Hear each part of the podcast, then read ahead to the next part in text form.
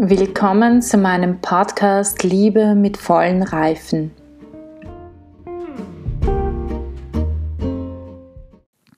Eine erste Auslegung.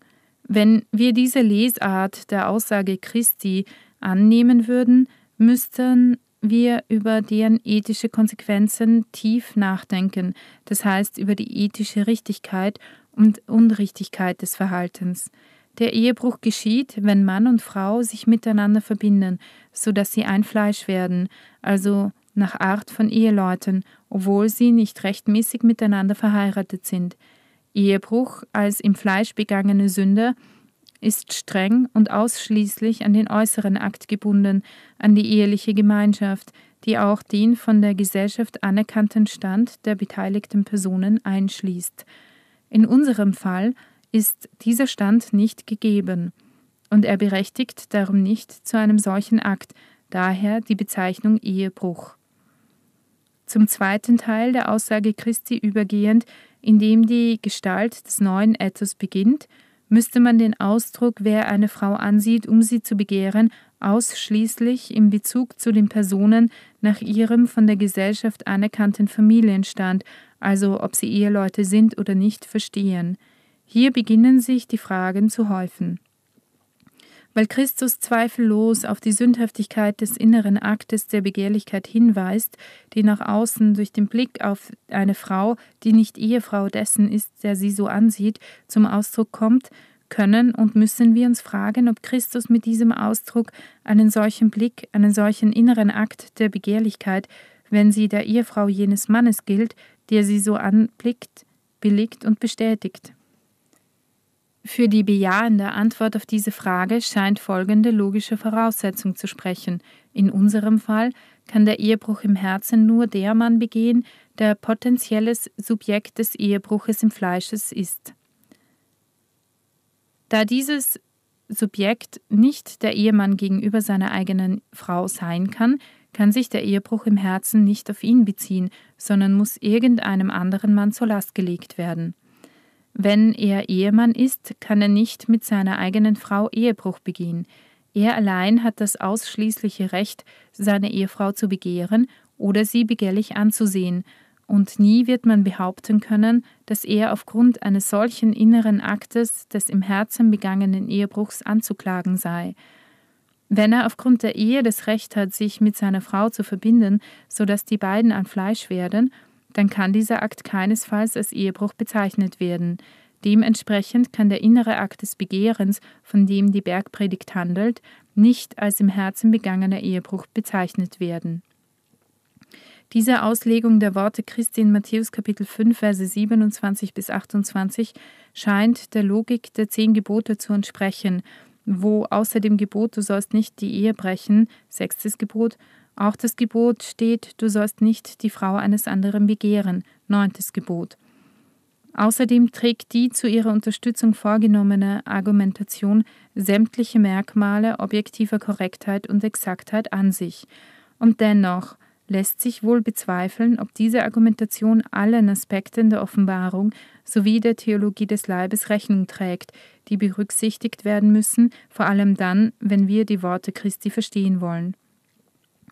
Wir haben bereits bei vorausgegangenen Überlegungen gesehen, worin das eigentliche Gewicht dieser Rede besteht, wie reich und vielfältig die anthropologischen und theologischen Implikationen dieses einzigen Satzes sind, in dem Christus sich auf den Anfang beruft.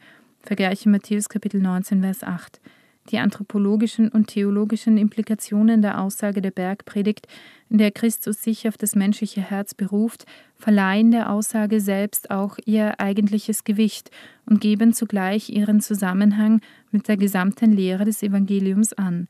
Deshalb müssen wir zugeben, dass die oben gebotene Auslegung trotz ihrer objektiven Korrektheit und logischen Präzision einer gewissen Erweiterung und vor allem Vertiefung bedarf. Wir müssen bedenken, dass der Hinweis auf das menschliche Herz, der vielleicht etwas paradox formuliert ist, von dem stammt, der wusste, was im Menschen ist.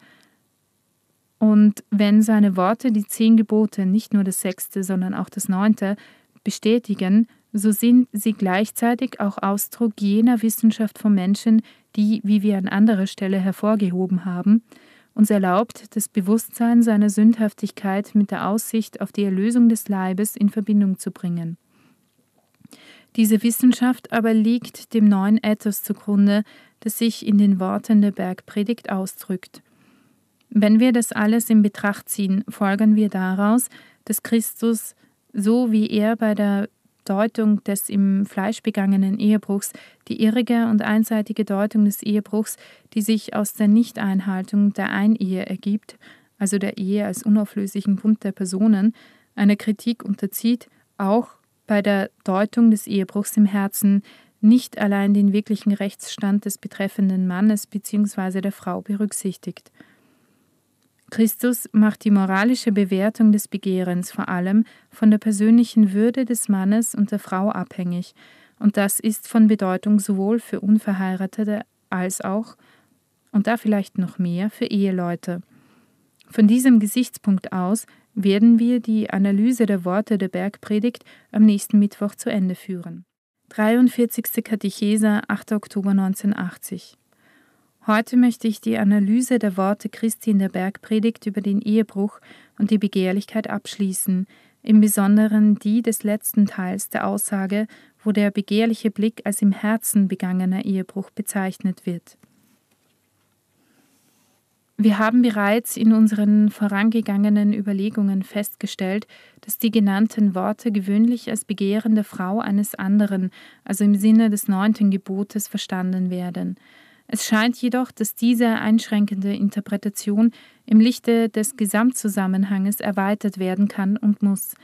Die sittliche Bewertung der Begehrlichkeit, des lüsternen Blicks, die Christus als im Herzen begangenen Ehebruch bezeichnet, hängt, so scheint es, vor allem von der personalen Würde des Mannes und der Frau ab.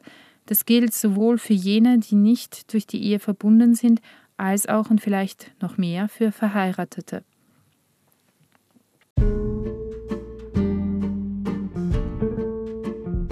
Mittlerweile ist das Hörbuch fertig und ich vertreibe es als USB-Stick. Wer Interesse hat, alle Katechesen auf einmal zu bekommen und nicht fünf Jahre warten zu wollen, bis ihr alle Katechesen gehört habt, kann mir gerne eine E-Mail schreiben. Ihr findet meine E-Mail-Adresse im Anhang. Der USB-Stick hat circa 3 GB und äh, das ganze Hörbuch hat circa 3 GB und das sind circa 25 Hörstunden, vielleicht ein bisschen mehr. Das heißt, es war ziemlich viel Arbeit und deswegen kostet dieser USB-Stick und ihr bekommt natürlich auch ein kleines Booklet dazu, in dem ihr die ganzen aufgezeigt bekommt, was ihr hört, äh, in welcher Katechese und ein paar zusätzliche Informationen. Und deshalb kommt auch der Hörstick, Hör-USB-Stick derzeit auf 60 Euro. Und wenn ihr an einem Stick interessiert seid, bitte schreibt mir eine Mail. Ich gebe euch die Kontaktdaten in, unten in den Show Notes und äh, dann schicke ich euch eine Rechnung und dann schicke ich euch auch den USB-Stick. Und ich wünsche euch ganz viel Freude mit dem Hörbuch.